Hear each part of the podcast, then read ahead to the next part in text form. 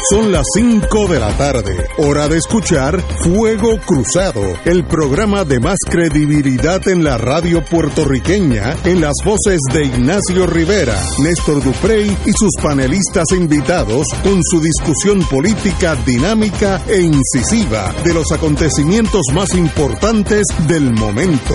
Fuego Cruzado comienza ahora.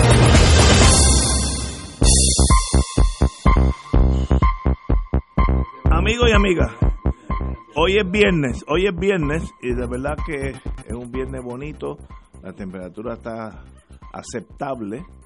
Tenemos aquí a varios amigos, don Néstor Duprey. ¿Cómo es que La tú dices que el temperatura- día que es el día bonito? precioso. Ay, bendito. Eh, Usted no ha mirado el Atlántico, lo bonito que está. Eh, Pero ¿Dónde ustedes- tú has estado en las últimas seis horas? Como, como decíamos en el ejército, tienen que salir de la jungla, brother. No, no, aquí no hay paz, no hay esto es precioso. No hay Eh, paz para el hombre blanco, como decía don Carlos Gallizá. compañero, Mira, an- eh, compañero aquí está don Ortiz. Ortiz Dalió. Ortiz, saludo, un saludo privilegio tenerte aquí, como siempre. Gracias. Oye, antes de empezar con los temas del día, yo no suelo enviar saludos, pero a veces uno está en los procelosos mares de la cotidianidad y se encuentra gente que le alegra la vida a uno. Eso es bueno. Sí, yo fui a Río Piedra a comerme un mantecadito, un heladito, y me encontré a un compueblano que hacía mucho tiempo que no veía y me trajo muchos recuerdos. Uno no puede, como decía Ernesto Ramos Antonini, para saber dónde se va, hay que saber de dónde uno sale, de dónde uno viene. Eso es cierto. y quién eres porque cuando llegas el que llega lle- el que llega es otro y no llegas tú. Y pues eh, el amigo y hermano Eric Vallejo de Cagua de Caguas Norte me lo encontré hoy y estuvimos hablando muchísimo de eh, nuestro pueblo querido del Valle del Turabo y la verdad que me alegró la vida hasta me emocioné y todo Qué lindo. sí sí Para eso es la vida. eh, empleado jubilado de la Autoridad de Energía Vamos para allá Eléctrica el domingo, ¿no? Sí, voy para allá, me toca ir allá. Ah, Tiene que ir. Me toca ir allá a, a la asamblea Espero que de, haya hecho su trabajo, ¿no? de Victoria Ciudadana. Hoy pues todos sabrán que es un día complicado para mí emocionalmente en cuanto al programa. Eh, No, el lunes estás aquí. El lunes vengo, Sí. Eh, pase lo que pase, vengo. Sí. ¿En qué condición? Pues no sé. Pero pase lo que pase, vengo. Pero el, en efecto, el domingo es la Asamblea eh, Nacional del Movimiento Victoria Ciudadana. Allí, desde el mediodía, se estarán recibiendo a todas aquellas y aquellos que quieran ir. Pueden participar de la misma quienes hayan endosado al movimiento eh, y aquellos que quieran ir y afiliarse al movimiento Victoria Ciudadana. Debe llevar su tarjeta electoral porque va a haber eh, dos elecciones.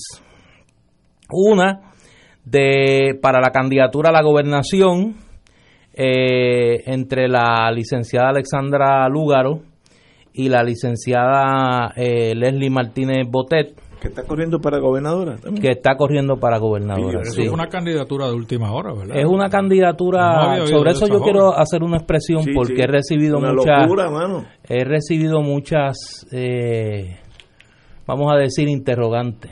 Y eh, la elección de eh, las dos personas que llenarían eh, los dos escaños a la Cámara de Representantes por acumulación que va a postular el movimiento Victoria Ciudadana. Como yo anuncié desde el mes de diciembre, yo me hice disponible para una de esas dos eh, candidaturas a la Cámara. Eh, están compitiendo también eh, la licenciada Mariana Nogales Molinelli y el señor Ángel B. Ortiz, que es legislador municipal de Victoria Ciudadana en el pueblo de Moca. Ambos vienen de las filas del Partido del Pueblo Trabajador, del PPT.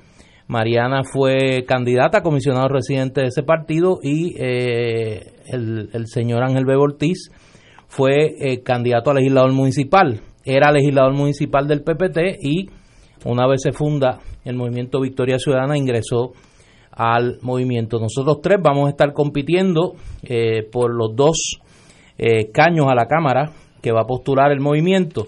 Se van a ratificar, si ese fuera el caso, las candidaturas al Senado por acumulación de la licenciada Ana Irma Rivera Lacén y el profesor Rafael Bernabe y la candidatura a la comisaría residente de la doctora Sayira Jordán Conde. En estas dos, en estos dos casos, eh, solo radicaron las personas, eh, el número de personas que eh, ocuparían la candidatura comisionada residente, una persona y en el Senado por acumulación dos personas, que es la cantidad de, de escaños que va a postular el movimiento para Senado por acumulación. Eh, Tú vas para la Cámara, ¿no? Yo, eh, mi aspiración es a la Cámara eh, por acumulación. yo quiero hacer un comentario sobre el tema de la candidatura a la gobernación del Movimiento Victoria Ciudadana. Nosotros hicimos, anunciamos que nosotros íbamos a abrir las puertas de Victoria Ciudadana a la más amplia participación. Cuando uno escoge el camino de la participación, tiene ventajas y tiene riesgos. Como siempre. como siempre. En este caso en particular, esta ciudadana, la licenciada Leslie Martínez Botet, acudió a la Comisión Estatal de Elecciones eh, a buscar la documentación para radicar a la candidatura a la gobernación por el movimiento Victoria Ciudadana. Eh, sometió la documentación, fue evaluada por el Comité eh, Cualificador de Candidatos del movimiento Victoria Ciudadana. El comité rindió un informe positivo al comité coordinador transitorio del movimiento y la candidatura pues eh, eh, fue certificada eh, como tal. Yo comprendo la incertidumbre que puede generar en algunos las expresiones de la licenciada Martínez Botet. Yo no estoy ajeno a eso. Ahora, hablaría muy mal del movimiento Victoria Ciudadana y quedaríamos como unos hipócritas y unos practicantes de la vieja política si en este momento, por X o Y motivo, nosotros decidiésemos, luego que la licenciada Martínez Botet cumplió con todos los requisitos que el movimiento y la Comisión Estatal de Elecciones eh, le impusieron, eh, de certificar esa candidatura. Le toca a las delegadas y a los delegados del movimiento Victoria Ciudadana ejercer su derecho a escoger quién debe ser en este caso la candidata, porque ambas son mujeres, la candidata a la gobernación del movimiento Victoria Ciudadana. Además está decir que yo voy a votar por Alexandra Lugaro. Eh, y en ese sentido, pues me parece que cada cual tiene que emitir su juicio. Yo decía esta mañana en una entrevista, una frase que usa mucho mi mamá, doña Evelyn, palos y boga y palos y no boga. Si Victoria Ciudadana le hubiese cerrado las puertas a la licenciada Martínez Botet, hoy el comentario de los que iban a criticar como quiera hubiese sido, ah, mira, tú ves, son unos hipócritas, son unos mentirosos. Dijeron que iban a abrir las puertas del movimiento y le cerraron la puerta a esta ciudadana. Pues hoy los comentarios son otros. Mira cómo esa gente han permitido que la licenciada, que, que, que esta licenciada sea candidata a la gobernación. Pues mire, porque cumplió con los requisitos de ley porque cumplió con los requisitos que el movimiento le impuso. No nos gustan las posiciones de ella, no nos gusta su personalidad, pues mire, uno va a la asamblea y le vota en contra. Exacto. Ese es el juego democrático. Y en ese sentido, pues esa fue la decisión que tomó el movimiento. Esa es mi posición personal y como siempre, yo no suelo callarme lo que pienso. Y, Néstor, y sabes, sabemos que la candidata a comisión a residente es una señora que dijo que era estadista. Eh, esta nueva candidata? ¿Ha expresado en esa dirección alguna eh, inclinación, ideológica? ideológica? Eh, no. No. Yo, yo, yo quiero decir algo y, como esto no ha sido rehearsed, esto no ha sido planificado, estoy hablando cosas que los compañeros no saben que voy a decir. Victoria Ciudadanos es un nuevo experimento político lo cual le deseo, yo soy en el sentido democrático, democrático, la mejor de la suerte. Si tienen el endoso del país, tienen el endoso del país. Ahora, ahí hay un poison pill, una píldora venenosa. Es, de alguna, tal vez sea la minoría, yo no sé si lo es o no, dentro de Victoria Ciudadana, que lo que quieren instaurar, según la percepción de un estadista que está mirando de afuera, Así que hay margen de error. Pero según yo lo percibo, hay un grupito, voy a decir 7, 10%, que lo que quieren instalar es un país socialista de corte estalinista, volviendo a los años 40 en Moscú. si el partido Victoria Ciudadana, el pueblo siente o, absorbe que ahí hay un movimiento de extrema izquierda, no saca ni un por ciento, ni un por ciento, miren lo que estoy diciendo, ni un por ciento del voto. Puerto Rico no es un país estalinista, no es un país comunista, etcétera, ni lo quiere ser. Ahí hay uno que otro que los conocemos. Es verdad que, esos son, si esos son los dirigentes del partido, es la muerte de Victoria. cuando digo la muerte es menos de un por ciento.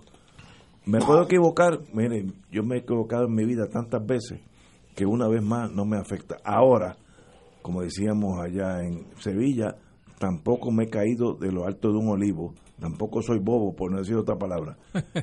Ahí hay un grupo que lo que quieren instaurar es una, una revolución bolchevique 1917 con Lenin y Stalin. Si esos son los que ganan, murió Victoria Ciudadana. De eso yo no apuesto la... Oye, ya estoy comprando la botellita de vino. pero, pero, tú dices que, se sabe quiénes son. Yo, bueno, pues aquellos que saben quiénes son, pues le votarán en contra. Mira, yo creo que... es que yo no sé si esa, gente tiene el, si esa gente tiene el poder... Pero hay otros que no. Que yo no sé si esa gente tiene el poder que estoy seguro que están buscando en Victoria Ciudadana quedarse con ese partido. y no va a haber... Victoria Ciudadana muere si es socialista leninista muere. Mira déjame déjame yo he sido no yo sé yo he pues sido muy yo, no, he revisado esto contigo. yo no yo he sido muy cuidadoso en mis expresiones en este micrófono. Yo respeto mucho a la audiencia de este programa. Eh, le debo mucho también. Y sería una mezquindad de mi parte y sería una hipocresía que yo dijera que trato de ser objetivo y utilizar este micrófono para beneficio de una aspiración política y por eso quiero ser muy cauteloso en mi expresión. Eh, Victoria Ciudadana tiene una agenda urgente, que es el mínimo común denominador de todas y todos los que estamos allí. Eh, obviamente hay diferencias y Victoria Ciudadana es un experimento político que pretende, en torno a una agenda urgente, unos puntos muy claros, que el país los puede leer, están en, la, en todas las redes sociales de Victoria Ciudadana, quiere unir gente de distintas procedencias políticas, gente de distintas, eh, de distintos quehaceres intelectuales, de distintos eh, sectores del activismo social, y eso es un experimento político. Eso no ha ocurrido en este país. Y pues obviamente yo he dicho en, el, en otros espacios, lo digo en este, la clave de Victoria Ciudadana, lo que va a determinar el éxito de este proyecto político no, es que nosotros seamos diversos, que respetemos la diversidad que es la esencia de este movimiento. Segundo, que seamos honestos, que no repitamos las prácticas de la vieja política. Y tercero, que seamos diferentes y que seamos creíbles. Esas cuatro cosas. Si nosotros somos diversos, si nosotros somos honestos, si nosotros somos diferentes y si nosotros somos creíbles, vamos a poder vencer la apatía, vamos a poder vencer el cinismo. Si fallamos en alguna de esas, pues eh, el tiempo, lo bueno, de, lo bueno de la política es que hay un MRI que no falla, que es el resultado electoral. Ese no falla. Y pues en noviembre veremos a ver. Yo eh, confío que las delegadas y delegados de, Victoria Ciudadana tengan presente eso a la hora de votar y que refleje la papeleta de Victoria Ciudadana la diversidad, el compromiso con la honestidad, el compromiso con establecer una diferencia clara y el compromiso con eh, devolverle al país la credibilidad en sus instituciones públicas y en, torno a una agenda urgente muy específica y, eh, y muy clara. Eh, vamos a ver qué pasa. Ya sabremos el lunes. El lunes yo vengo aquí, o vengo como panelista, o vengo como candidato a despedirme de la audiencia de Fuego Cruzado. No me diga eso que me da Bueno, pues que esa es la realidad. No me diga eso, no. Nunca es triste la verdad, lo que no tiene remedio. No, que me da. Vamos a una pausa y regresamos with Crossfire. Fuego Cruzado está contigo en todo Puerto Rico.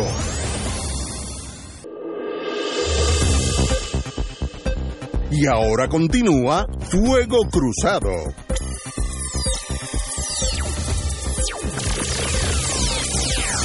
Regresamos, Boys and Girls de Fuego Cruzado. Estamos hablando de la política, de las trincheras políticas en Puerto Rico, para bien o para mal del pueblo. Y mi observación, que como dije antes de empezar el programa, no lo consulté con nadie, que mi opinión muy humana y muy de amigo es que si Victoria Ciudadana,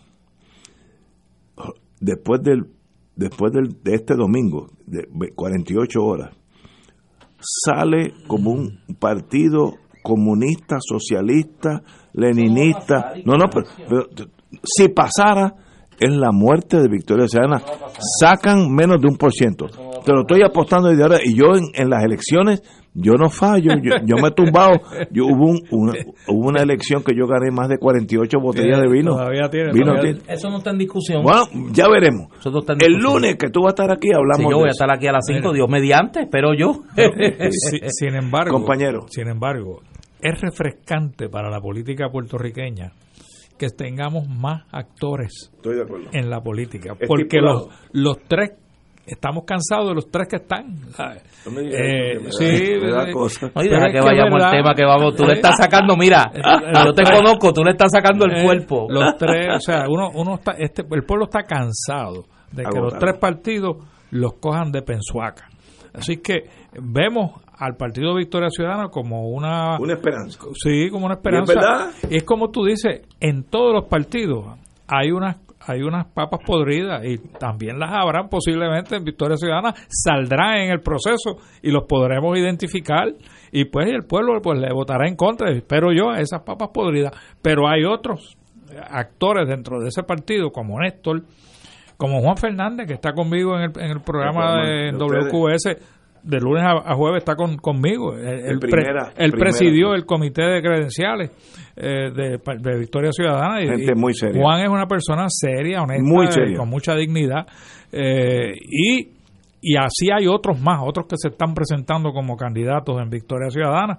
Y yo, mira, te digo sinceramente, yo soy popular, pero yo no voy a votar una cruz sobre bajo la pava. Eso ya pasó a la historia. Yo voy a tratar de seleccionar los mejores candidatos que le puedan servir mejor a Puerto Rico. Y eso es el compromiso que tengo para las próximas elecciones. Este, aunque no sean populares. Aunque no sean populares. Oye, yo tengo que hablar contigo seriamente. no, aunque no sean populares. Eh, yo todavía no estoy en esa etapa de, sofisticación. Pues, yo lo único que les puedo decir hoy hoy es que de acuerdo a lo que pasa el domingo, hablamos el lunes. Exacto. Oye, usted. Sí. Y hay, hay, hay, buenos candidatos en Victoria Ciudadana. estamos esperando también, porque mm. también es refrescante que hay otro partido que tú lo tuviste aquí, eh, Proyecto, Dignidad. Proyecto Dignidad. Hay, que, hay que ver qué candidatos van a postular ellos. Eh, y a mí me sorprendió muchísimo que en otra entrevista el doctor César Vázquez dijo que era popular, que había sido popular toda su vida. Así que todo el mundo puede haber cometido errores. ¿Quiénes postulan? Ahora, y si no son eh, de extremo fundamentalista, pues se le puede dar una oportunidad también. A mí, a mí el extremo fundamentalista es lo que me lo que me saca de la misma manera que a ti te saca el comunismo, a mí me saca el extremo fundamentalista, saca de quicio. Pero es que ustedes tienen que salir de la Guerra Fría, ustedes están muy metidos yo todavía ahí estoy, Yo todavía estoy sentado en, en, Checkpoint Charlie. En la, muralla. Tú te quedaste en el muro. O sea, tú tienes un cantito del muro en tu casa y lo miras todas las mañanas y dices, este muro está allí en Checkpoint Charlie paso tengo un No, yo lo sé, pues yo lo sé. Lo tengo, lo tengo una piedra, digo. que es un peñoncito de, de esa muralla. Oye, eh, ¿qué es la vida si no es para tener un cantito de la muralla de Berlín? Como yo no sé, como yo no sé si el lunes yo vuelvo aquí de panelista, yo quiero, si este es mi último día como panelista, hacer una expresión que Digo, mi mejor deseo es que seas candidato, ¿no? No es que no seas panelista. Es, que, este no es el sitio, este no es el sitio para hablar de eso. Pero yo sí, yo estoy libre no, yo sé, yo sé, yo, sé. De presiones. Yo sé, esos son ustedes, yo no. no, yo estoy este, en el medio de la, de la refriega. Quiero hacer una expresión sobre algo que, que, que esta tarde el pueblo de Puerto Rico ha tenido que ver, que es vergonzoso y que es... Eh, que yo honestamente jamás pensé que íbamos a tener que estar discutiendo esto. Esta tarde la gobernadora de Puerto Rico colocó en sus redes sociales un anuncio de campaña. Lo vi. Donde utiliza imágenes de el dolor el sufrimiento que están pasando nuestros compatriotas de la región sur y las gestiones que son parte de su deber ministerial como gobernadora de ayudar a aquellos afectados por los dos sismos del, del 7 de enero como propaganda política, yo creo que es asqueroso, asqueroso, es sencillamente eh, despreciable que se utilice el dolor de nuestros compatriotas como balón político. Yo jamás pensé, jamás pensé que Wanda Vázquez iba a caer tan bajo. Jamás pensé que Wanda Vázquez iba a caer tan bajo. Qué rápido se le ha visto el color de politiquera a Wanda Vázquez. Es doloroso, es bochornoso, es asqueroso que el país tenga que ver eso, que el país tenga que tolerar que se juegue con su dolor, que se juegue con su desesperanza, como lo ha hecho Wanda Vázquez en la tarde de hoy. Yo espero que Wanda Vázquez tenga un mínimo sentido de vergüenza y retire de las redes sociales esa barbaridad y que le pida disculpas a los puertorriqueños y a las puertorriqueñas del área sur que sin permiso de ellos hoy son objeto de la más vil y la más burda propaganda política. Es una vergüenza para la política puertorriqueña que a estas alturas nosotros tengamos que tolerar un acto tan politiquero como el de Wanda Vázquez. Compañero. Oye, la transformación de la gobernadora, de aquella ovejita que llegó a la gobernación y nos dijo, yo vengo nada más que a gobernar, a llenar, llego aquí por carambola, por disposición constitucional, voy a estar aquí gobernando y, y echando para adelante al pueblo de Puerto Rico. De momento, decidió que aspiraría a la gobernación porque aparentemente le gustó le gustó vivir en Fortaleza y, que debe de ser obviamente un gran privilegio para el puertorriqueño que ocupe esa posición y el Puerto Rico le brinda unos servicios al gobernador que no tiene que pagar un centavo.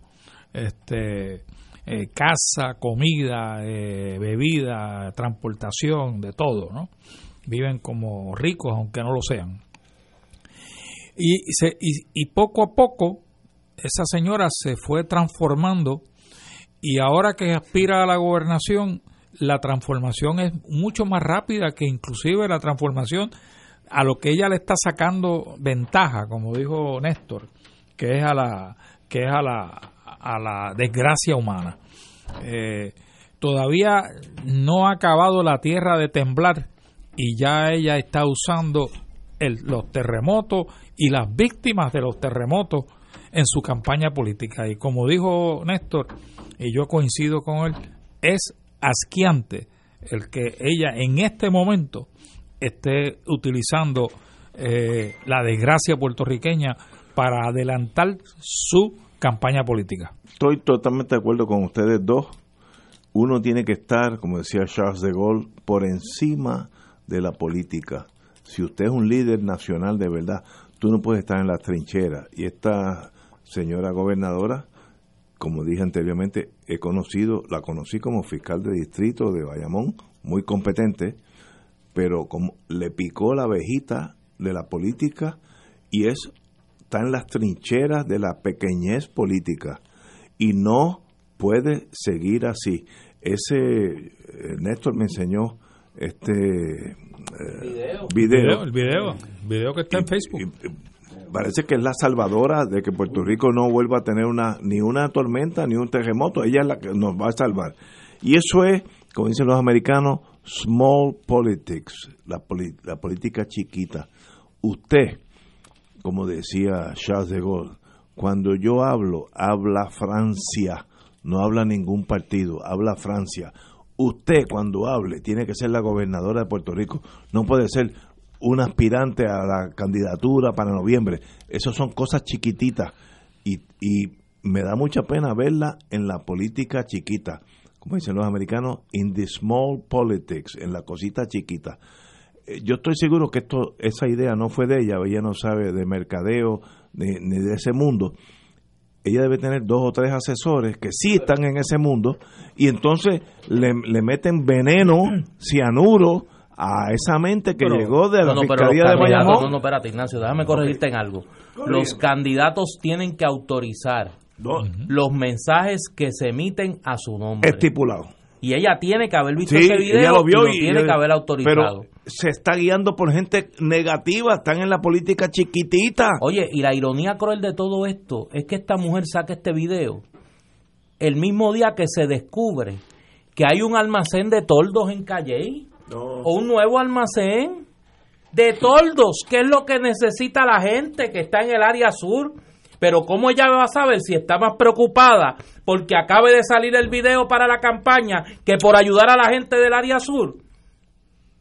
Esa es la tragedia de este país. Nosotros estamos secuestrados por una casta corrupta y politiquera que lo único que hace cosas como esta de Wanda Vázquez. Antes fue el chat, hoy es el video de Wanda. Si yo fuera alcalde de uno de esos municipios afectados y me entero que hay toldos, ¿en qué pueblo es? En Calle.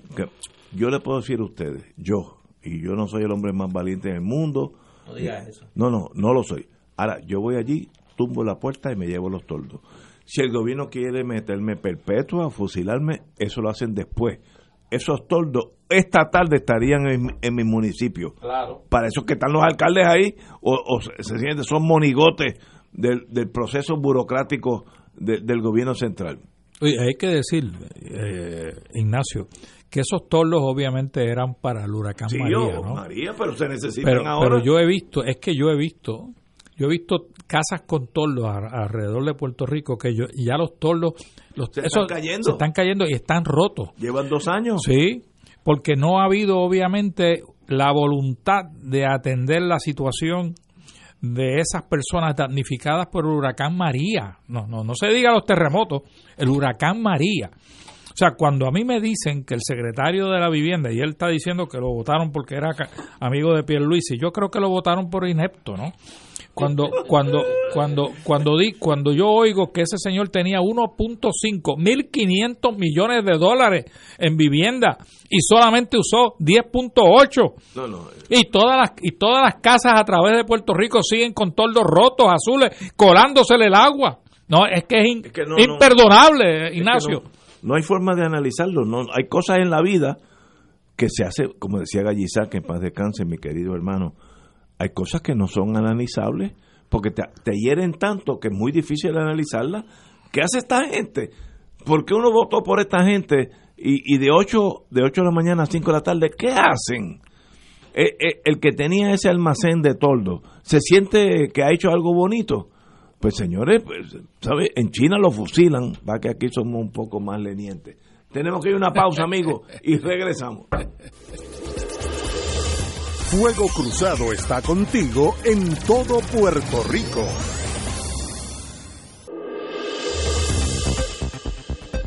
Y ahora continúa Fuego Cruzado. Regresamos amigos y amigas Fuego Cruzado. Vamos a hablar de el amigo independentista Rafael Castel Miranda que confronta problemas de salud por lo cual lleva varios días recluido en un hospital de la capital, según indicó su familia. Cito, estamos esperanzados en que su salud mejore, ya que se encuentra recibiendo excelentes atenciones y cuidados médicos. Con, con profunda gratitud acogemos todas las expresiones de solidaridad y afecto de, en estos momentos. De igual forma agradecemos a todas las personas que se han preocupado por la salud de nuestro amado esposo, padre y patriota. Empezó por escrito su familia. Wow. Eh, los allegados indicaron que de surgir algún cambio en la situación estaremos informándole al país. Yo, ¿Qué, edad tiene él? Ya. Tener 80 y algo por ahí, 85 o, o, no, de 85 a 90, me imagino que por ahí está. Pero un hombre valiente, ha estado aquí en este programa varias veces, yo admiro la gente valiente, la gente honesta. Yo estuve en su casa una vez que nos recibió un amigo más. Es más, me hizo sentar. 89 en, años. 89, pues. Nació en, en julio de 1930. Un hombre valiente que se enfrentó a sus ideales y puso su vida por el medio, y eso requiere la admiración de todos nosotros. Mm. Eh, y sencillamente le espero, espero que se recupere prontamente, porque Puerto Rico necesita mucha más gente como él. Néstor. Me uno a tus palabras y obviamente desde aquí eh, el deseo fervoroso de que don Rafael Cancel Miranda eh, se recupere lo más pronto posible. Es una figura que más allá de eh, coincidencias o diferencias con sus posiciones políticas, se ha ganado el respeto y el cariño de la inmensa mayoría, sino de todo el pueblo puertorriqueño. Así que vaya a su familia, a su esposa, a sus hijos y demás familiares un abrazo desde aquí y el deseo pues obviamente de que, de que don Rafa supere esta crisis de salud lo más pronto posible. no, no, pronto restablecimiento. Yo coincido contigo, Ignacio. Eh, hombres valientes, necesitamos más hombres valientes en Puerto Rico y... Y mujeres valientes también. hombre, que las hay muchas. También, también. Eh, y le deseo lo mejor eh, a ese héroe puertorriqueño. De verdad, yo cuando lo conocí me impresioné con su verticalidad en la vida y su amistad. El día que estuve en su casa, hace ya tres o cuatro años, allá por Cabo Rojo, allí estaba con el Provo Marshall. Estuvimos como si hubiera, nos hubiéramos conocido hace 50 años, amigos, hablemos como si no hubiera pasado. Y una persona, y yo por eso la admiro, si yo, si alguien le presenta la disyuntiva de dar la vida por Puerto Rico o vivir unos años más, yo sé la decisión que él tomaría. Ya yo, eso en inteligencia se llama fingerprint, ya yo sé cómo él piensa. Él, él moriría por Puerto Rico esta tarde, hoy, hoy. Y eso es admirable. Lo que, lo que en la vida, pues, son menos admirables son aquellos que se atemperan a las circunstancias, al dinero, a los privilegios ese es un hombre bueno puertorriqueño, valiente, héroe, tuvo preso décadas y salió con el ánimo como si no hubiera pasado nada. Eso es admirable. Así que le deseamos lo mejor al amigo Rafael Cancel Miranda. Espero que se recupere de inmediato. Eso esperamos todos. Bueno, pues seguimos. Eh, hoy estábamos hablando, eh, yo leí hoy en la radio, de la pugna que hay en Vieques sobre qué, si se debe o no, si hay dinero o no, hacer un hospital en Vieques, eh, un hospital de servicios generales. Y yo tengo mi pregunta, no, no soy economista, ni soy contable, pero estuve en el mundo de negocios un tiempito. En Vieques existe la masa crítica para que haya un hospital de servicios completo en Vieques? Sí o no. Yo no sé la contestación. Tú no puedes tener un hospital a menos que tenga un mínimo de ciudadanía, los cuales vayan a dar a requerir servicios en ese hospital. Tú no puedes tener en un en Vieques o en Culebra o en donde sea desecheo cirujano, neurocirujano, eh, eh, cardiólogo si no hay la población, mi pregunta es, y la digo de la mejor buena fe, ¿Vieques tienes esa población para tener un hospital de esa magnitud? ¿O lo que requiere más bien es un CDT, Centro de Diagnóstico y Tratamiento, un poquito más sofisticado? ¿Eh, ¿Es posible eso, sí o no? Ahora, si no tienen la masa crítica, el hospital va a ser una carga económica para el Estado un Estado fallido que no tiene dinero para eso. No estoy diciendo que debería ser. Deberíamos tener eh, la, la, clínica Mayo en Vieques. Yo, si fuera por pedir, eso es un llame. Ahora, ¿es viable eso? Sí o no. Mi contestación es yo no sé. Yello. Eh, yo no sé tampoco, eh, Ignacio, pero yo creo que los viequenses se merecen. No, estipulado eh, Más, allá de un centro de diagnóstico, porque el centro de diagnóstico opera como eh, donde tú vas para que te puedan detectar, hacer un diagnóstico y, te va. O sea, te va o te transfieren hacia un hospital o lo que, sea. El, problema es ese, ¿no? Esa transferencia después que tú sales del centro de diagnóstico para los viequenses y para los culebrenses a la isla grande. O sea, el problema de la transportación de los viequenses y los culebrenses a la isla grande es lo que, lo que afecta eh, en mayor grado el bienestar de todos los culebrenses y viequenses. Yo creo que los viequenses se merecen más allá de un centro de diagnóstico, quizás no un hospital general, porque como tú bien dices, podría irse a la quiebra porque no tenemos los recursos humanos ni posiblemente económicos para sostener un hospital de, una gran magnitud, pero más allá de un centro de diagnóstico y tratamiento, se merecen los, los, los, viequenses que tengan unas facilidades que le puedan atender las primeras necesidades de un enfermo, como la niña que murió porque no tenía un respirador. Eso, ese respirador debe de existir allí. También una máquina de diálisis. Alguien que le haga diálisis a las personas que lo necesitan en Vieques y Culebra debe de tener esa facilidad, esa, esa, esa, ese equipo sofisticado para atender necesidades de primer orden. Lo que tú estás indicando, Yello, es absolutamente la certeza de la vida. Ahora, si yo fuera gobernador, que no lo soy, eh, yo te diría, ¿con qué vamos a financiar eso? Puerto Rico no tiene crédito en ningún lugar, en ningún lugar, ningún lugar. FEMA dice, bueno, yo te ayudo para mitad, etcétera. Yo, Puerto Rico, el, el quebrado, tengo dinero para hacer un hospital de servicios eh, generales, eh, como, yo no sé cómo se llama eso en medicina, servicios ya más profundos de lo, de lo usual yo no creo que tengamos ese dinero, no, que debiéramos tenerlo. Mire, debiéramos tener la clínica Mayo allá en Vieques, en Saber Segunda, pero existe el dinero, por un lado, y segundo, la masa crítica, la población de Vieques, ameriza, amerita ese hospital, yo no sé. Y para eso es que tenemos un secretario de salud, tenemos la gobernadora, tenemos un montón de gente que deben saber más que, nosotros. Pero yo tengo mis preguntas como ex comerciante que fui. Palabra importante en lo que acaba de decir, deberían. Deberían, ¿no? de, eso no hay duda. De eso no hay duda, compañero. Yo creo que se justifica eh, con la construcción de facilidades médico hospitalarias en Vieques que puedan servir a la gente de Vieques y a la gente de Culebra. Eh, ese es un reclamo de décadas de la gente de Vieques. Y sobre el tema del dinero, Ignacio, yo creo que aquí tenemos que revisar la narrativa de que Puerto Rico no tiene dinero. Nosotros en este programa eh, discutimos eh, cómo se roban el dinero del pueblo de Puerto Rico y ese dinero de dónde sale. Eso yo lo arreglo fácil fusilando gente. No, no, pero yo sé, pero sí, pero es que yo, fusilo gente y soluciono ese problema. Motivo, no si existe la corrupción, el país fracasa aunque tenga billones de dólares. Claro.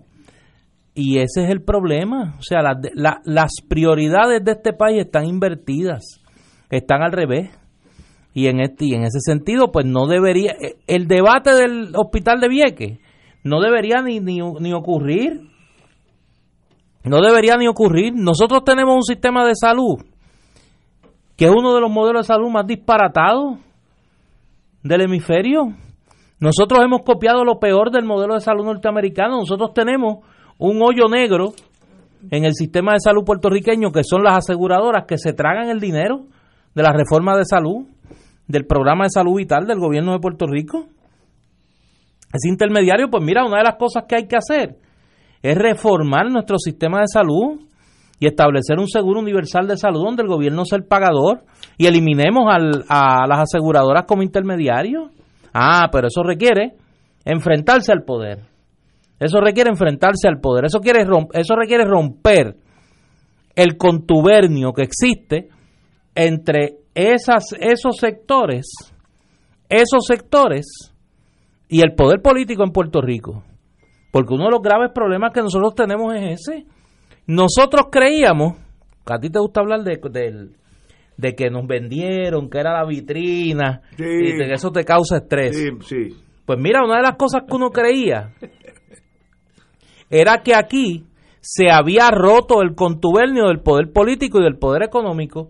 Esa era una de las de las banderas que reclamaba con más orgullo el Partido Popular que Luis Muñoz Marín había, había deshecho el contubernio del poder político el poder económico en Puerto Rico. Eso se acabó. Eso se acabó. Los centralistas de ayer, sabemos quiénes son hoy. Lo que pasa es que antes los centralistas se sentaban en la Asamblea Legislativa estaban los Cautiños, estaban los Serrayé, es que estaba García Méndez, ahora están escondidos detrás de las campañas políticas de los que están sentados allí. Aquí hubo uno que está borondo y decía, aquí está el cheque, yo tengo copia del cheque, que yo le di a Sila Calderón.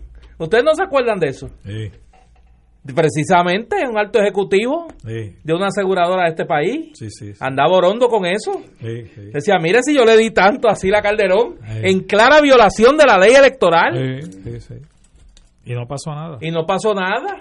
Pues entonces, Oye, pues me, claro que no va a haber dinero para el hospital de Vieques. me- me aclara, Claro que no va a haber. me aclara el amigo Juan Fernández, que fue comisionado ¿En Vieques? en Vieques, Sí. que del 2001 al 2004 hubo un hospital ajustado a la realidad, que es lo que básicamente Es lo que yo, yo estoy estoy diciendo, diciendo, a la realidad de Vieques, incluyendo una sala de partos que hacen que, que es urgente que se tenga, porque cuando una mujer rompe agua, no hay tiempo para transportarla para Fajardo.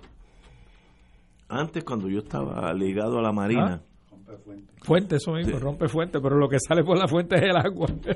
eh, yo, cuando estaba ligado a la Marina, a la Guardia Costanera, cuando las mujeres iban a dar a luz, había un avioncito de emergencia que las llevaba o a Humacao o a Fajardo, eh, y si había una emergencia tal, nacía en, la, en el hospital naval de Rupert Rose, porque es que tienes una hora antes que salga el bebé, Sí, con, con o sin ayuda, Sí, sí, sí. Eh, ahora, yo y, y por eso yo yo fui a corte hoy, aquellos que me están viendo pues saben que tengo el uniforme de abogado hoy. Yo fui a corte hoy y cuando llegaba a la estación estaba un político diciendo el hospital que iban a hacer en Vieques. Miren, señores, los sueños, sueños son.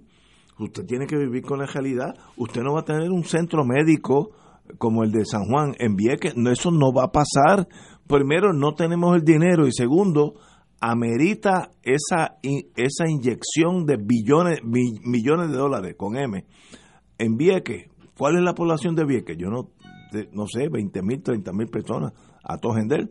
Ya menos que eso. Bueno, pues Sí, que eh, sí. requiere eso. Pues miren, hay que tomar decisiones difíciles en un pueblo quebrado, donde no tiene crédito. A mí me dijo un amigo mío, eh, ingeniero de la General Electric, que tuvo muchos años con la General Electric, fue a China con la General Electric, y me dijo, Mira, pa- la población de Vieques son pues 9.351 imagínate, habitantes. eso requiere un centro médico, con, como di- con- o- y estoy exagerando por ser cínico, eh, como dije, no sé quién fue el político que está hablando hoy, pero lo que iban a tener allí, una cosa, la- el, el, el MD Anderson de Houston va a ser un llame. Señores, suave con los sueños. Miren, lo que, lo que puede, máximo que va a suceder en Vieques, si es que sucede, y me perdonan lo franco y cínico que soy, es un centro de tratamiento primario de primera clase. Eso es posible. Ahora, después de eso, el neuro- neurocirujano no va a estar en Vieques. El cardiólogo no va a estar en Vieques. Eh, ¿sabe? El- lo- eh, los que manejan el, el mundo patético del cáncer no va a estar en Vieques. Van a estar en la isla grande. El oncólogo. Pues señores, manejemos la verdad, no empecemos a soñar. Mm. Yo oí a este señor que, oye, qué- qué pena que no recuerdo el nombre. Me encolericé tanto que se me olvidó el nombre. Eh, Vamos a tener allí MD Anderson, suave con los sueños. Los políticos sabemos que en noviembre hay que elegirlo, pero tampoco nos digan un montón de mentiras porque luego viene el desencanto después. Díganos la verdad. Podemos tener un centro de tratamiento básico, primario, yo no sé de medicina, me excusan los que no estoy usando el, el término correcto, pero después de eso, para eso está la isla grande. It is what it is. Señores, tenemos que ir a una pausa y regresamos con Fuego Cruzado. Fuego Cruzado está contigo en todo Puerto Rico.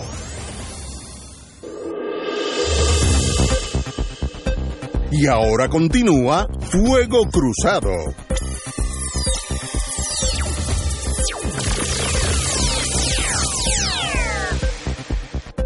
Back in the US of A, compañero. por fin la Casa Blanca, eh, la oficina del presidente de los Estados Unidos, porque la Casa Blanca no habla, anunció oficialmente el nombramiento del contraalmirante Peter Brown como representante especial del presidente de Donald Trump para la recuperación de Puerto Rico.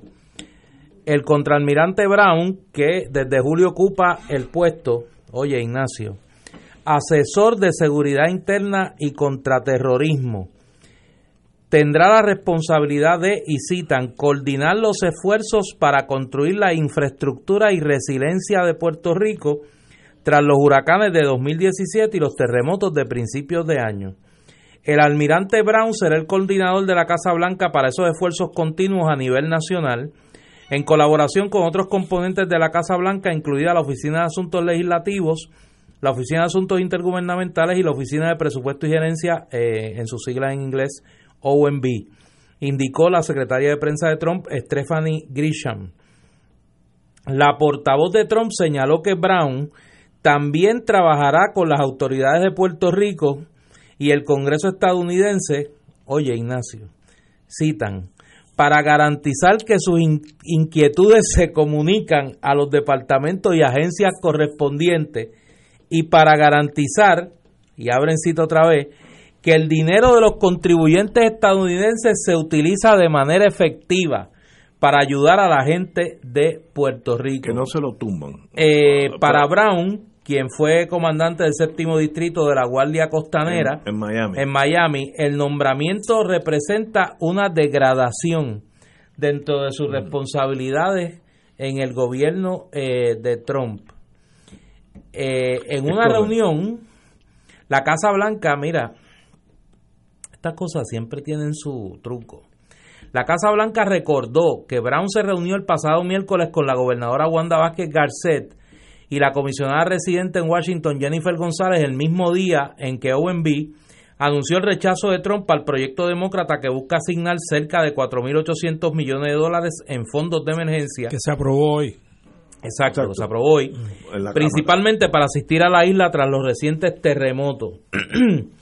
el contraalmirante Brown le contó a la gobernadora y a la comisionada que su nombramiento, Ignacio, fue decidido en una reunión con el presidente Trump y el jefe de gabinete interino de la Casa Blanca, Mike Mulvaney que es dos, grandes amigos, dos grandes amigos, amigos, amigos, mire, básicas del pueblo de Puerto Rico. dos grandes amigos. Sí, la gobernadora sostuvo que tiene entendido que Brown será básicamente un punto de enlace entre su gobierno y las agencias federales eh, para coordinar eh, esta ayuda, pero que no tendrá autoridad para supervisar directamente a la jefatura de FEMA ni al Departamento de Vivienda Federal. A mí me, a mí me da eh, sentimiento, la ingenuidad. Este Entonces la comisionada residente dice, este es peor, Dice que Brown le indicó que su nombramiento es temporal, quizá de un año. Pero ¿cómo dicen eso? ¿En serio? Alguien, alguien quería que ese señor saliera de, saliera de, la costa de terrorismo. Eh, de que esas son las grandes no, no, de, casa, de allí, del, edificio, sacarlo de allí. del edificio Eisenhower, lo que me dice, de allí. Tú que estuviste en la Guardia Costanera, eh, Ignacio, debes de quizás investigar, o quizás ya lo sabes. Me dicen por ahí. Yo no quiero investigar. Que ese señor, que ese señor, lo, la manera en que llega a los círculos de Trump, y que es porque llega a Casablanca, porque los amigos de él son amigos de Trump del área de Miami, Maro Largo, que queda allí cerca, ¿no? Palm Beach. Maralago. Maralago. Y entonces él, como era el jefe de la Guardia Costanera, se encargaba a de dar protección. De hacerle relaciones y protección a los yates de esos billonarios que purulean en esas aguas eh, de, la, de la costa de Florida. Y de esa manera fue que se insertó en los círculos de esos millonarios que a la larga fueron los que lo pusieron en Casa Blanca. Era como una especie de de allí de Comodoro, de, la, de, de, de, Maralago. de Maralago. Ahora, parece que se cansaron de tenerlo en Casa Blanca. Dice, pero vamos a ver cómo hacemos esto. Sin ofenderlo mucho a los amigos de ellos, millonarios, que le dan dinero a la campaña de Trump. Hombre, Puerto Rico es un buen sitio. Y allí va. Y, y, y viene, como dijo Héctor, sin ningún poder. No tiene poder para nada lo único que puede hacer es hablar mucho, más nada. Entonces, vamos a ver.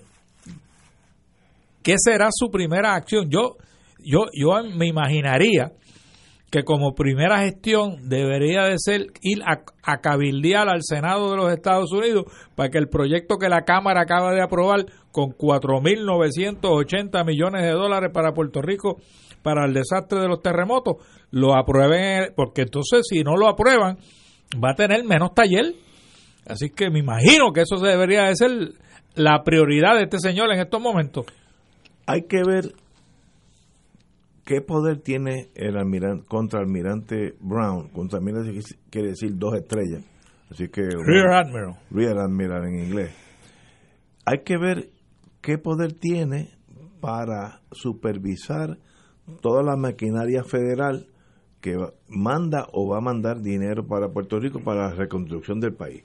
Puede ser una figura, como ustedes dicen, querían sacarlo del, aspecto de terrorismo, lo ponemos allí mirando una pared y viendo, viendo las noticias a las 12 del día y de ahí se va para su casa.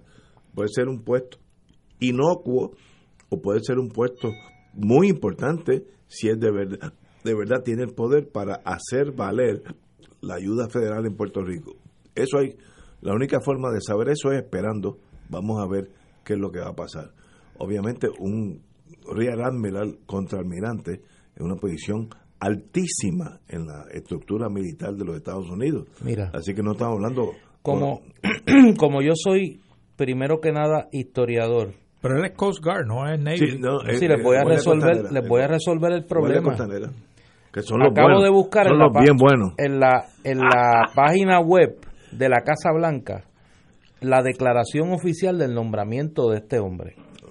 La voy a leer en inglés para que no haya problema. Sí, de- traducción. eh, en mi inglés de allá de Cagua, de la Manuela Toro. President Donald J. Trump has named U.S. Coast Guard Rear Admiral Peter J. Brown of Florida as his special representative for Puerto Rico's disaster recovery.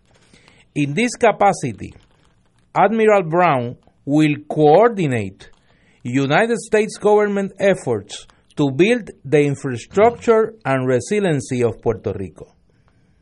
Él va a coordinar los esfuerzos del gobierno para construir la infraestructura y la resiliencia de eh, Puerto Rico. Admiral Brown sigue diciendo, will be the White House coordinator for those ongoing efforts at the national level, in collaboration with other White House components, including the Office of Legislative Affairs, Office of Intergovernmental Affairs, and Office of Management and Budget. In addition, he will work with senior officials in Puerto Rico and the U.S. Congress to ensure that their concerns are communicated to the appropriate departments and agencies and to ensure the resources of hard-working taxpayers are effectively used to help the people of Puerto Rico. ¿Qué quiere decir eso en español? Que el que va a coordinar Bueno, toda la ayuda la- federal la es él. Tendrá el No es ningún poder- enlace, tiene el poder, El él es el que va a coordinar. La pregunta es quién manda aquí. Brown, la Junta la de Junta. Control Fiscal, la gobernadora. Y recuerda que para los fondos de vivienda de CDBG, Carson nombró un monitor, Exacto. un abogado de nombre Couch. ¿Ah? Couch. Nunca lo... ¿Y qué va, y qué va a hacer ese señor? O sea, ¿qui- ¿quién manda aquí? ¿Cuál de esos, de esos que hemos nombrado tiene el absoluta poder para hacer y ayudar al pueblo de Puerto Rico? ¿O es una combinación de todos ellos? Que me imagino yo que eso debería de ser. Pero tú sabes lo que es coordinar todo ese esfuerzo. No, hombre, no. Ese Mi- señor no va a hacer nada aquí. Mi única pregunta es si él va a tener el poder de coger por el teléfono y decirle, FEMA, transfiere esos 12 millones de dólares que estás escondido hoy a San Juan. Tiene, si no lo tiene, es un burócrata más. No, yo no, yo no creo que lo tenga. Entonces, Bueno, pero que lo, lo que dice es que va a coordinar todos esos esfuerzos del gobierno federal. Algún poder tiene que tener, Debería de tener. debería de tener, claro. me dicen que Vieques tiene menos gente que Residencial público Llorén Torres. Yo no sé si Sí, sí, es verdad. Así que imagínate lo- la escala que estamos No, hablando. Llorén Torres es residencial más grande que tiene Puerto Rico y era uno de los más grandes en todos los Estados Unidos.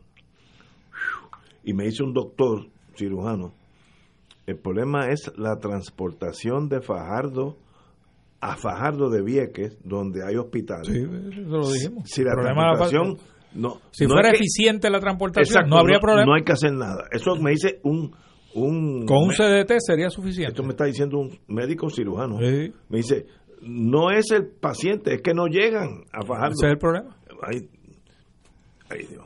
Bueno, no, de verdad que hay momentos que en la vida uno se va confundiendo. Eh, pero, Néstor, Bueno, no. yo-. ¿En qué tú te confundes? no, no, yo Hay un reclamo, o sea, la gente de Vieques quiere lo mejor. no, no, no es que quieren lo mejor, Ignacio. No es lo mismo que tú digas, pues a la gente de Gurabo hay que construirle un hospital, porque la gente de Gurabo puede ir a Cagua. En, en automóvil o en PON o Y una ambulancia de Cagua puede ir y buscarlo a Gurabo. Y la gente de que debería tener un sistema de transportación que le facilitaría eso. Claro, pero no lo tienen. No existe. No lo Si tienen. la lancha se dañó, que- el- todo lo- Pues si tú no puedes montar un sistema de transportación para que vayan a las facilidades en, en la Isla Grande, como ellos le llaman, pues ¿qué tienes que hacer? Construir un hospital en Vieques. Pues qué sencillo. mi única O si no, llevar un barco hospital. un barco hospital que existe. como, como trajeron aquí para el huracán María. Sí, sí, ¿te acuerdas? Oye, que- Ignacio, en en, el Casa Muelle Blanca tres. no fue eso el único anuncio de hoy. que- ese ese no, que me dé- dijo no me des malas malas noticias. hoy, Hoy es lo, viernes. lo voy a leer en, en inglés porque en inglés que está en el Washington Post. Today, Lieutenant Colonel Alexander Vindman was escorted out of the White House Lo votaron. where he has dutifully served as country's and his president. Recuerden, este fue el coronel. ¿Qué hizo este maestro? El coronel, pues, recibió, le, le, le sirvieron un supina Ajá. de la, de, la, de la Cámara de Representantes y él diligentemente fue a cumplir con su deber eh, del, del supina y testificó en el procedimiento de residenciamiento del presidente de los Ah. Estados Unidos en la Cámara de Representantes. Este es un señor, es un héroe de guerra, eh, creo que de la guerra de, de- De Irak, de. Eh, eh, así que Y lo votaron y- hoy. y- y decían que pues que Trump pues no iba a tener ningún resentimiento contra esos muchachos que testificaron en contra de él los va a votar a todos y ya empezó con el coronel Dios. De verdad que estamos viviendo años bien, bien difíciles. Oye, hay una noticia aquí que tiene que ver con la política local. Se quedan cortos de endosos 50 aspirantes. Y la noticia de Mary Carmen Rivera Sánchez, periodista del vocero, indica que el requisito de entregar la mitad de los endosos eh, requeridos sacó de carrera a un total de 50 personas que querían aspirar a alguna papeleta, pero no lograron conseguir los endosos a tiempo. El proceso de entrega de endosos fue más perjudicial para los aspirantes independientes. De acuerdo con el comisionado estatal de elecciones, 21 aspirantes independientes no lograron completar sus endosos. En el Partido Nuevo, 17 aspirantes quedaron fuera y en el Partido Popular 12, eh, etcétera, etcétera. Otras palabras, que esa, esos números de conseguir endosos no es tan fácil como la gente piensa. Me, me, me- he dado cuenta que si uno quiere y de forma independiente es aún peor eh, tener una opción para que el puertorriqueño pueda votar por él o ella, eso no es tan fácil. Conseguir esos endosos parece que es un, un, un- un sendero algo empinado.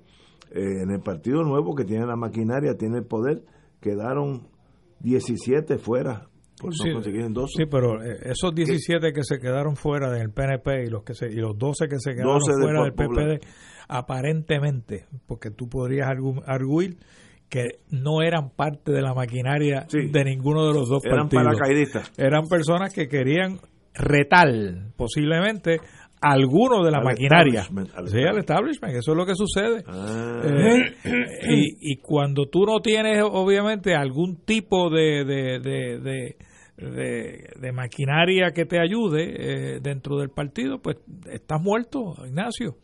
Este, yo como estoy en contra de la, eh, yo creo que se debe de reducir a, un mínimo eh, el recogido de endosos, porque lo que los endosos, los endosos no es otra cosa que una evidencia de que el candidato tiene algún respaldo en la comunidad en que él quiere aspirar a representar.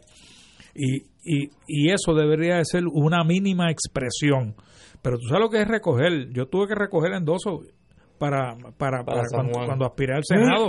Eso, eso es un gran problema. Es un gran problema. Eh, particularmente si tú no tienes maquinaria y estás empezando de cero. Ignacio, es, una gran, es una gran encomienda el, lograr tus endosos.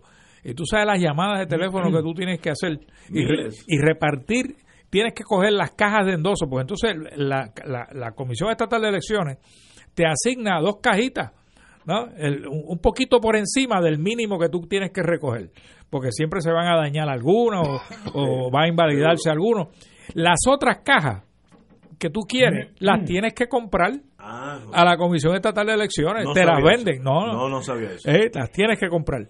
Y entonces, pues tú, y tú tienes que comprar para, ¿para qué? Para tú recibir para tú recoger cuatro mil endosos, tienes que tirar a la calle por lo menos 8 o 10 mil endosos, repartirlos a, los líderes de precinto, a los líderes de barrio, para que entonces, entonces empezar una, una, un, un call operation, ¿no? Una operación de llamadas para darle seguimiento a los que tú le repartiste los endosos, porque tú le repartes, yo, Ignacio, aquí te dejo 100 endosos y tú me dices, ya yo te los recojo en una semana. Pues en una semana yo te tengo que llamar para ver si los tienes.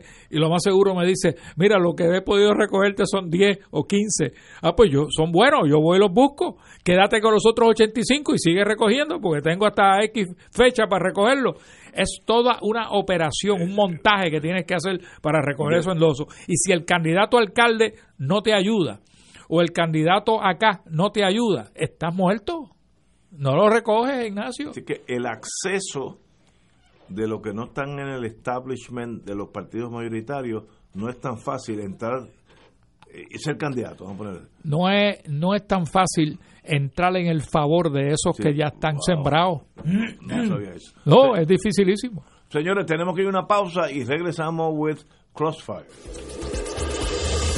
Fuego Cruzado está contigo en todo Puerto Rico.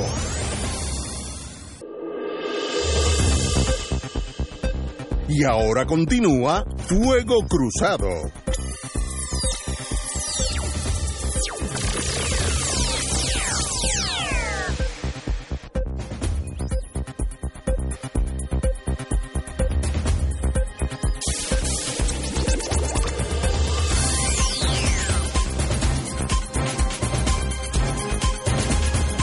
Regresamos amigos y amigas, Fuego Cruzado. Hay otro anuncio aquí, eh, otra noticia eh, lenta la aprobación de anuncios en la Comisión Estatal de Elecciones. Todos sabemos que en año de elecciones, que estamos en ese año, estamos a 10 meses de unas elecciones eh, del país, los anuncios tienen que tener el visto bueno de la Comisión Estatal de Elecciones para que no sean inclinados a favor de uno o el otro. Y sencillamente la Junta Examinadora tenía hasta ayer un total de 4.794 peticiones de anuncio. Cito, hay una realidad presupuestaria que no puedo negar. Esta Junta Examinadora está funcionando con una partida de presupuesto de asesores de presidencia, explicó el presidente Juan Ernesto Dávila.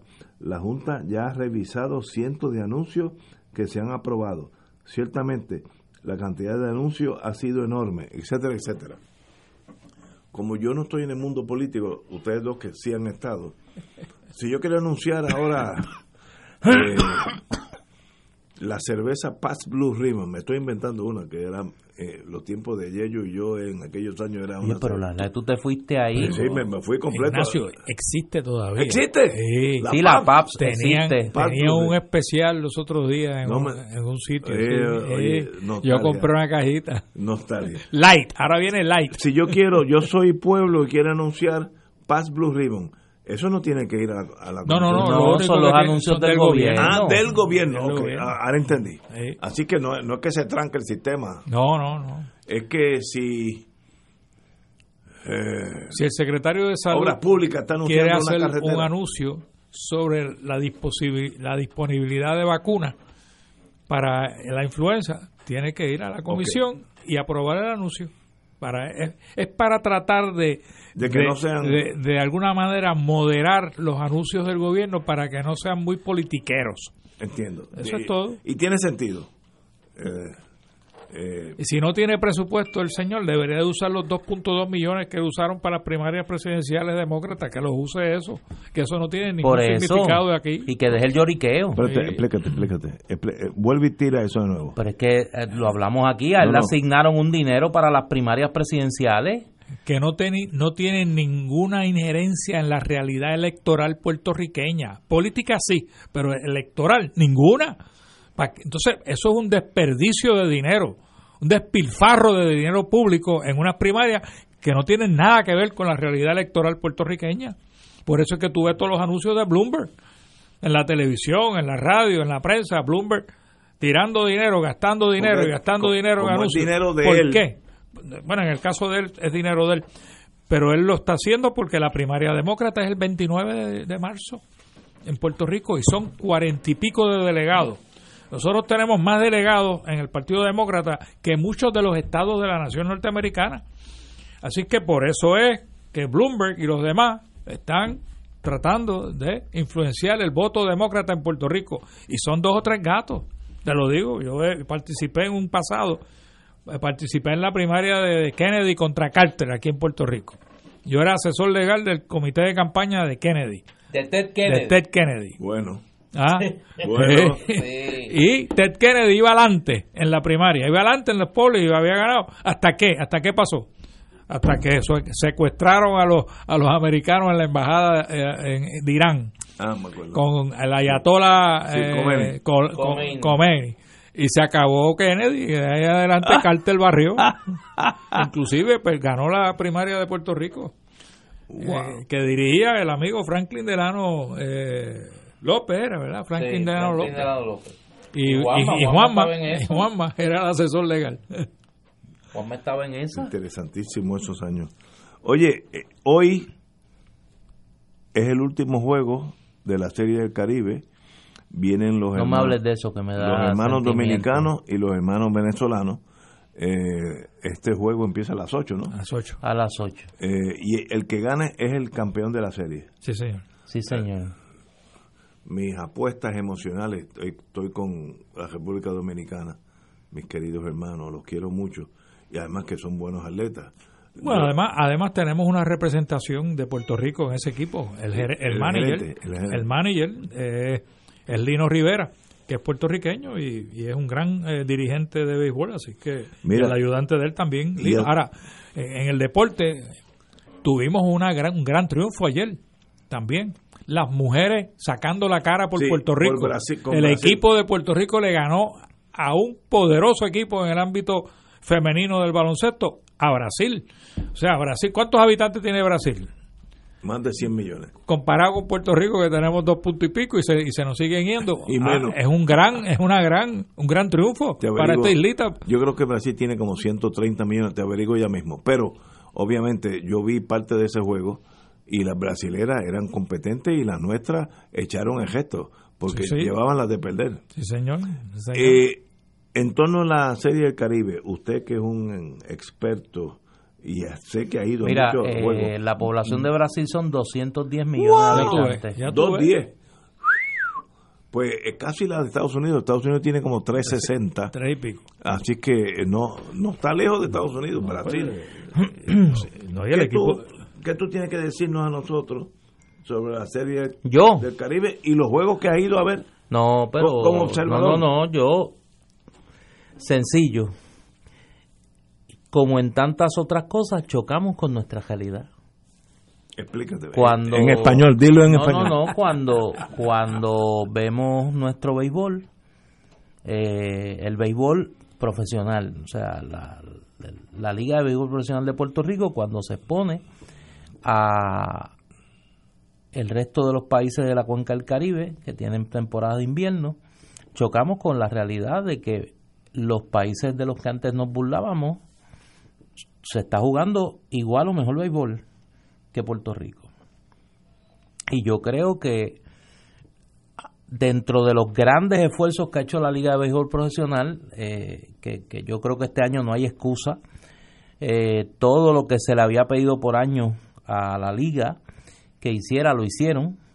Eh, y yo creo que el fanático respondió mejor que en otras temporadas. Dice que ha habido más de 100.000 espectadores. Ayer, las últimas dos fechas las últimas dos fechas en el Irán Bison, la asistencia ha superado los 19 mil fanáticos pagando. O sea, así que eh, el béisbol no está muerto en Puerto Rico, claro. Yo creo que hay que mirar todo ese concepto de, de la Liga de Béisbol Profesional este, en función de su relación con Major League Baseball, en función de, de, de, del que los peloteros nuestros pues tienen que ir al draft eh, de, de, Major League, los peloteros de, la, de República Dominicana, de Venezuela, no tienen que, no tienen que ir, de México no tienen que ir.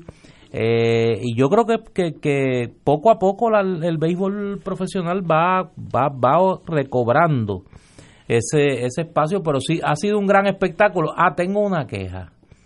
Como las cosas no son perfectas, yo quiero felicitar al genio que se le ocurrió no, no, no, porque es que al genio que se le ocurrió eh, manejar la entrada del estadio Irán Bison. En los últimos dos días no ha habido una tragedia en el estadio Irán Bison porque Dios es grande, diría mi madre. Porque el caos que se ha formado, porque los auspiciadores de la Serie del Caribe, los organizadores, particularmente la compañía de turismo, le ha dado acceso exclusivo a filas de los toldos del Irán Bison a compañías privadas y la gente solo se entera cuando están frente al toldo que la fila donde están es de una compañía de teléfono o es de un banco que si usted no tiene ese teléfono o tiene cuenta en ese banco no puede entrar por ahí. Y es una cosa sencillamente eh, eh, caótica. Eh, y esa, ahí tienen F. Ahí tienen F. Yo me siento contento por Lino Rivera, el dirigente de los Toros del Este. Fue ganador en esta liga con los Gigantes de Carolina. Es un dirigente exitoso eh, y me parece que hoy debe salir el, el, equipo de la República Dominicana por la puerta ancha. Tiene un gran trabuco, como diríamos en el béisbol. Otra de las cosas que ha perjudicado el béisbol, Ignacio, pero y no solamente en Puerto Rico, aunque obviamente Puerto Rico es uno de los grandes perjudicados, es el dinero. ¿En qué sentido? Bueno, en la medida que un jugador eh, o un equipo de grandes ligas invierte en un jugador millones de, dólares. millones de dólares como salario que le va a pagar anualmente, pues tiene total control sobre dónde juega o no juega ese jugador. Y en la medida en que venga a Puerto Rico y existe la posibilidad que se pueda lesionar eh, jugando el béisbol, también se puede lesionar en su casa haciendo nada, ¿no? Como, como se ha lesionado este muchacho que jugaba con los Mets de, Nueva York, eh, que se lesionó en su finca en Florida.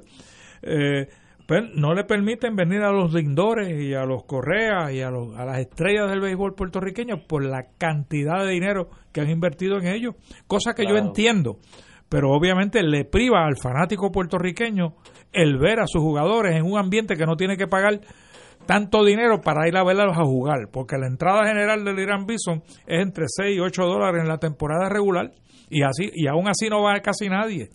Pero para tú ir a ver a esos jugadores en grandes ligas, tienes que pagar, primero tienes que viajar a esa ciudad. Segundo, tienes que pagar a, veces más de 100 dólares por, por una silla. Así que se te se te, se te restringe el ver a tus jugadores en la televisión, no, no puedes verlo de otra manera. Antes, recuerda que antes Clemente venía a jugar aquí. Willie Mays vino a jugar aquí. este, o sea, las grandes estrellas puertorriqueñas, Víctor Peyot, Luis Rodríguez Olmo, eh, Jim Rivera, eh, toda esa gente venía a jugar aquí a Puerto Rico.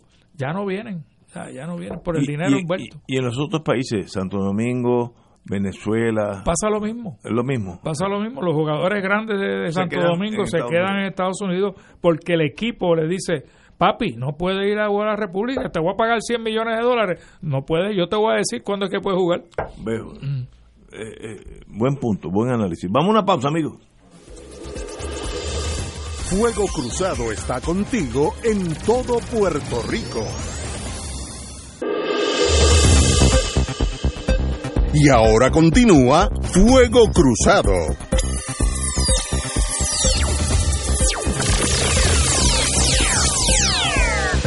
Regresamos, amigos. Una noticia que hay que darle seguimiento por el desenlace que puede tener.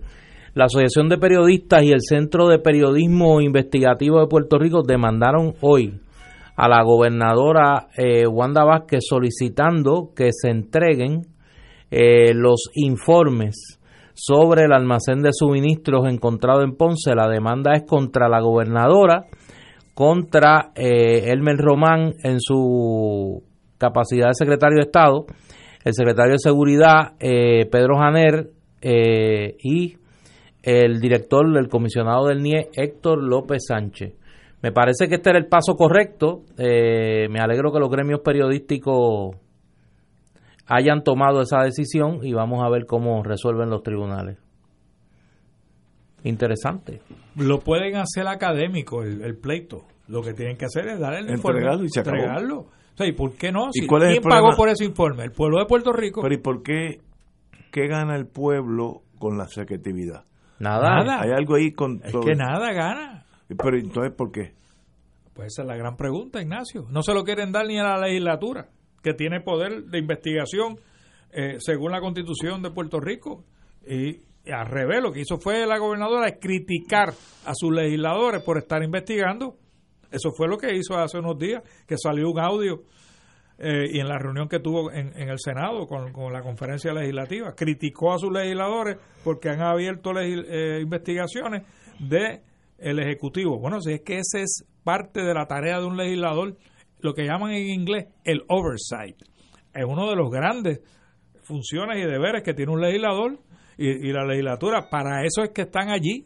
Más allá de legislar, es fiscalizar que el gobierno cumpla y ejecute las leyes según, han sido aprobadas. Ah, así que no debe molestarle a nadie eh, que la legislatura investigue.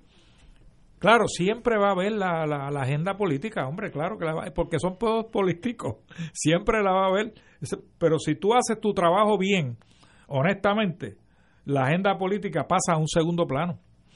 Pero debería de, de, de hacerse académica esa demanda cuando la gobernadora le envíe o el Departamento de Justicia, el que tenga el informe, porque me, sorprendió que el secretario de Estado dijo que él había leído el informe, pero que no se acordaba nada sustantivo del informe. Entonces, pues no mereces ser secretario de Estado. Si tú no te puedes acordar lo que leíste, pues no, no tiene ni memoria. Pues no debe estar ahí. No tiene ni memoria. De verdad que ustedes dan duro aquí los viernes. Bueno, pero es que ese es el. tan delicada como yo. Ese es el gobierno que nos ha tocado vivir. tengo una pregunta. Eh, yo hace como 10 o 15 años, en Puerto Rico hay una cultura de secretividad gubernamental, algo de nuestra cultura. Yo hace como 10 o 15 años tuve un caso en una agencia del gobierno, decir, ni era, no me acuerdo quién era el gobernador, ni la agencia sí la recuerdo, no la voy a mencionar. Y entonces no estábamos acorde con una decisión de la agencia y radicamos una reconsideración. Y vino un abogado muy competente de, esos examinadores de la agencia. Me dice, mire que usted no ha cumplido con el reglamento tal que eh, requiere unos requisitos para poder pedir la reconsideración. Y dice, mire, mire, yo no conozco de ese reglamento, pero si usted me lo proporciona, yo cumplo con el reglamento. Dice, no, el reglamento es secreto. Entonces, un, abogado se queda. Pero, ¿cómo yo voy a cumplir con el reglamento que usted dice que es secreto? No, es que eso es, eso es de uso interno. Pero, ¿cómo yo voy a cumplir con algo que no sé? Oye, hasta el día de hoy, ese caso se quedó en, la nada porque el, reglamento es secreto. Y es, es una, una cultura de secretividad que existe en este país el, el gobierno no confía de, de, de, dar al público lo que está pasando. Y eso me pasó a mí como abogado hace 10 o 15 años. Estoy seguro que todavía está pasando.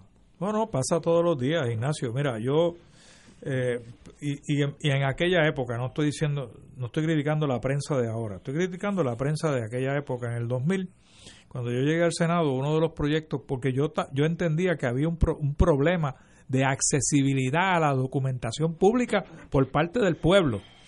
Entonces yo radiqué un proyecto, básicamente, no copiándome totalmente, yo lo puertorriqueñicé, el, el Freedom of Information que tienen en Estados Unidos, que ha funcionado relativamente, sí, y, que ha funcionado relativamente bien.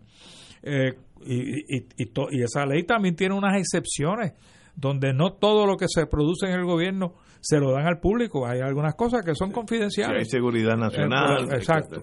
Pues entonces estas las excluyen. Pues yo radiqué un proyecto para hacer accesible al ciudadano puertorriqueño el tú exigir, ¿no? Porque la, ley lo que lo que te da es el mecanismo para tú exigir que te entreguen ese documento con una petición escrita. Bueno, en aquella época el gremio, uno de los gremios de los periodistas se opusieron a al proyecto. ¿Por qué? Pues, pues yo todavía no lo entiendo. todavía yo vivo, yo tuve que retirar mi proyecto porque ellos se oponían al proyecto y obviamente Fortaleza no le quería quería estar de mala con los periodistas y me dijeron que, que, que considerara retirar el proyecto. Pues yo vi que el proyecto no iba a llegar a home, así que para llegar a la primera base yo pues, retiré el proyecto. Pero no hace sentido. Pero eh, había un gremio que se oponía al, al, me acuerdo que el, abogado era Suárez, eh, el, el, abogado de ellos, que estaban en contra del proyecto. Y yo le dije, pues vamos a hacer una cosa. Yo ¿Qué es lo que ustedes quieren que yo haga con el proyecto? Y yo saco lo que sea del proyecto. Yo lo que quiero es que Juan del Pueblo pueda escribirle al secretario de, Hacienda o, el secretario de Salud y dame ese reglamento secreto que tú tienes ahí que Ignacio no pudo accesar en, aquella época. Misterio. Ah, pues ese es el tipo de, ley que no existe en Puerto Rico eh, y, debería debería de legislarse a esos efectos ¿Eh? Eduardo Batia después, cuando, él, cuando yo estaba fuera del, del, del, Senado, Eduardo regresó al Senado, me llamó Armando Valdés, que era ayudante de Eduardo, me dice, Yello, encontramos tu proyecto. Lo, pensamos radicar algo parecido. Vamos a hacer algunos cambios. Y yo le dije, no pierdas tu tiempo, Armando. Dile a Eduardo que no pierda su tiempo. Y, y, y, y, tampoco llegó a ningún lado el proyecto de Eduardo. Increíble. Es parte de ah. nuestra cultura. Los, países tienen culturas ah. diferentes eh, eh, y sencillamente la secretividad es algo y, eh, perenne en esta sociedad. No es de ahora, hace 100 años, no estoy hablando ahora, hace como que el pueblo no debe saber lo que está pasando. No, pero me, alegro que los periodistas hayan cambiado su postura, ¿no? de paso, yo cotejé con uno de mis hijos que le gustan las armas de fuego el que vive en Texas, y me dijo que en Texas uno puede, la primera portación de armas que uno pide tiene que ir a la policía, no, no tiene nada que ver con el sistema judicial. Uno va a la policía del county, aquí sería la policía municipal. Mire, yo quiero portar un arma, este soy yo, vivo aquí, te examinan de una semana para otra, tampoco es seis meses, en diez días, y entonces tiene que coger un curso que es de tres horas, tres sábados corridos, y la policía te da un, permiso de portar armas. Ahora, la renovación es por internet. Entonces, qué sencilla es la vida. Oye, y qué difícil es para nosotros. Eh, aquí todo es difícil, la aportación de armas aquí es está dentro del sistema judicial. Yo, creo que ya cambió eso, la, nueva, ley de armas. Pero sigue dentro del sistema judicial. Y, entonces hay que renovarla tanto. Miren, copiense de las cosas buenas. porque mis cuatro hijos en cuatro estados diferentes pueden renovar la licencia de conducir por internet? Ellos saben más que nosotros. No, aquí hay gente que saben, pueden instalar ese sistema mañana por la mañana. Pero ¿y por qué no lo hacen? Hay que chuparse seco, que algunas historias, yo no puedo quedarme de seco, pero hay, gente que, que, salen de allí llorando. Mira, Ignacio. Entonces, ¿Qué se hace ante un país que no funciona? Antes, yo no sé, ahora Ahora, pues obviamente los celulares desplazaron a los teléfonos de las casas, ¿no? Pero antes, en la telefónica, para tú lograr que te instalaran un teléfono en tu casa, era un turno de a veces meses. Entonces, cuando yo me mudo a Estados Unidos, en 1977, 76, 77, pues yo pensé que eso era lo mismo que iba a pasar allí. Yo llamé para instalar un teléfono eh, y me dijeron, mire, usted va a la tienda, compre el teléfono y nosotros activamos la línea mañana. Y el coño, no me digas, así, de rápido es esto. Y, es como tú dices, el gobierno debe estar para facilitarle la vida al ciudadano y, y, no para y no para jorobar al, al, los, que están en los y, por eso la gente coge resentimiento contra los contra los gobernantes porque el que está el, los tellers es la cara del gobierno en, en, Hacienda, en la colecturía, eso, los tellers, cuando tú vas a, una oficina que en Autoridad de Energía Eléctrica, Autoridad de Acueducto, las querellas, son, son personas las que te atienden y tú la coges contra el gobierno, el que sea, ¿no? Porque no te atendieron allí con la, la amabilidad y la rapidez que tú entiendes que deben de atenderte. Tú vas a veces a una de estas oficinas y tú ves a la persona jugando con el teléfono jugando con el teléfono. En, las redes sociales, lo más seguro. O una conversación con, con su compañera de trabajo o compañero. Y mientras tanto, la fila es de 20, 25 personas. Pero, ¿por qué en los Estados Unidos, que es parte del sistema nuestro, las renovaciones, aún de exportaciones de armas, es por internet y aquí todo es a, con sudor de la frente? Sacar dos días para jondearse para sesco. ¿Por qué? Mire, señora gobernadora, deje una marca en Puerto Rico. Si usted arregla sesco, con eso es suficiente su gobernación. No haga más nada, retírese con honores y, le vamos a hacer una estatua después de los presidentes ahí en, en Puerto Tierra. Después va a estar usted con sesco nada más porque ¿Por qué tanta adversidad? El, de Sesco de Carolina estaba con Pierluisi, así que estaba saboteando la labor de la, de la gobernadora. Ah, y terminó, pero, Ahí sabrá Dios a quién nombran ahora. Y terminó en la calle. Pero como diríamos en inglés, he is no more. Se pasaron la guillotina, pues sí. Vamos a una pausa, amigos. Fuego Cruzado está contigo en todo Puerto Rico.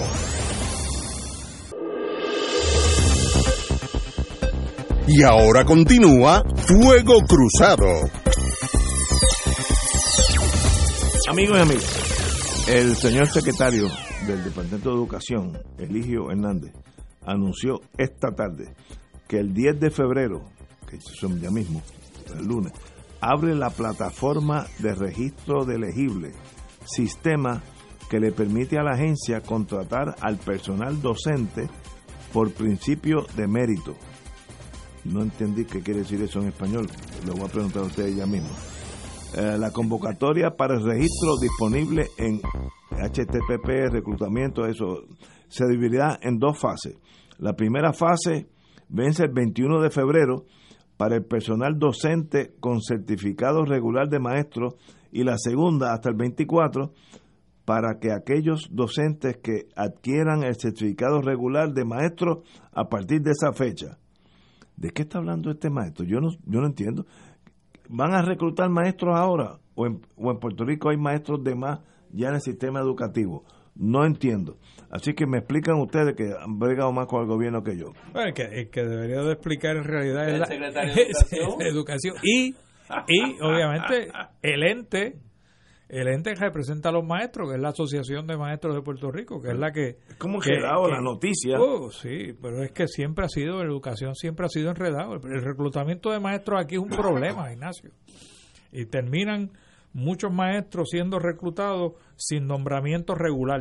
Porque, Transitorio, le llaman. Sí, y, y entonces no existe esa estabilidad que necesita el maestro para poder obviamente sentirse tranquilo de que tiene trabajo y de que podrá reportarse el primer día de clase a su salón de clase e impartir el pan de cada día, el pan de la educación. Eh, eso por un lado. Y segundo, los maestros en Puerto Rico tienen que ser verdaderamente tienen que tener tremenda vocación para ser maestros. Definitivo. Porque el salario que le pagan a estos señores y señoras es una porquería de salario. 21.500 dólares es lo que le pagan a un ma- maestro anual. Anual. ¿Sabes? 17.000 están pagando el servicio secreto al mes por una propiedad de Trump para ellos proteger al presidente en su en su mismo en su mismo compound pagan 17 mil dólares al mes por una villa de tres cuartos pues y al, y al, y al maestro le pagan 21.500 dólares al año. Al año. No, no, es que es que, es- que- está AGB. y, y entonces el, el, el, el principio de, de, de- de la educación en los países desarrollados de verdad, que son los nórdicos, por ejemplo, y los, y los asiáticos, que ponen al maestro en posición verdadera de poder enseñarle al estudiante eh, una educación de verdad, son importantes en esas sociedades y ganan una suma respetable de dinero para que puedan hacer su trabajo adecuadamente. En Finlandia, leí en The Economist hace ya como un año que los salarios más altos de los empleados públicos es la educación. Maestro. Fíjate, un sistema invertido al nuestro. Los más altos son los, los educadores.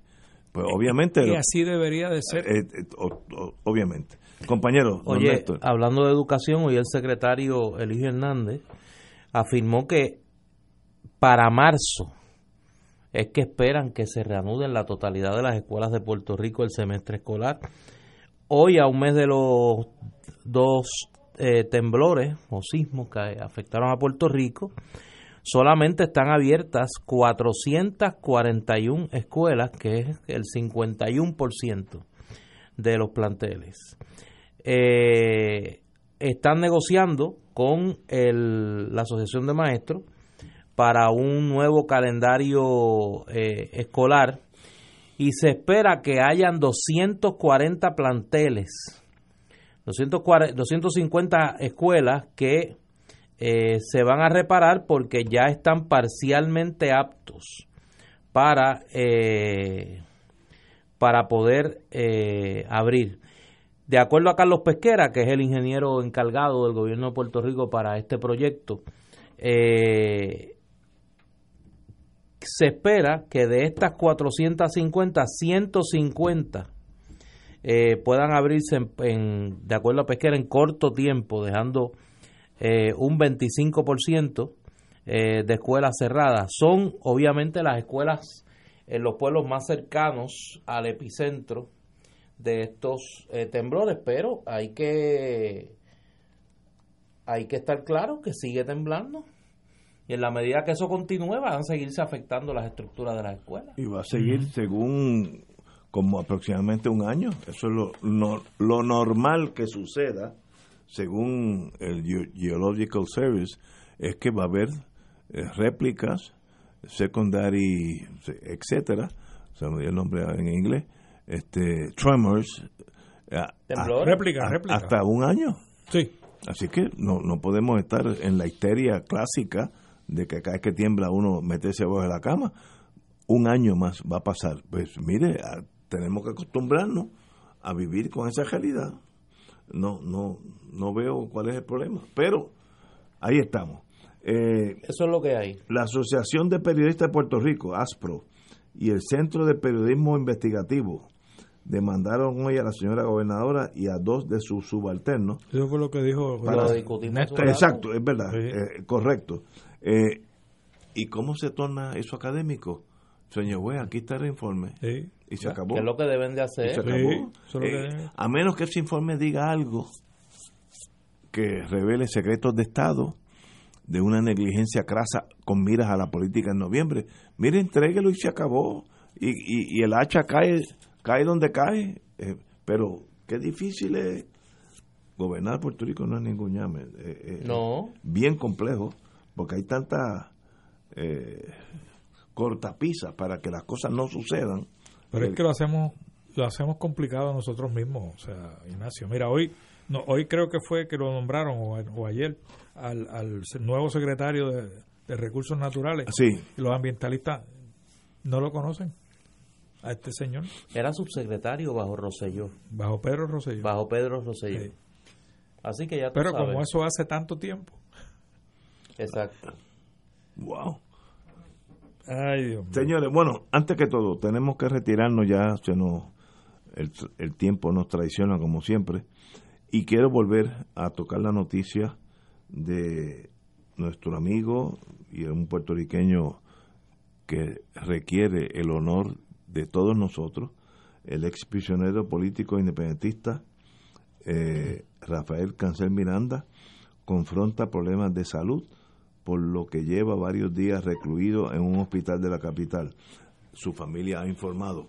Queremos volver a repetir que nosotros, todos nosotros, todo Puerto Rico, todo Fuego Cruzado, estamos con él en este momento y si usted necesita algo de nosotros tres en este momento, con dejárnoslo saber, lo obtendrá. Así que a ese señor que lo admiro y lo aprecio mucho, mi más profundo respeto y le deseo su recuperación absoluta. Eh, como dije al principio del programa, el país necesita mucho más gente como usted.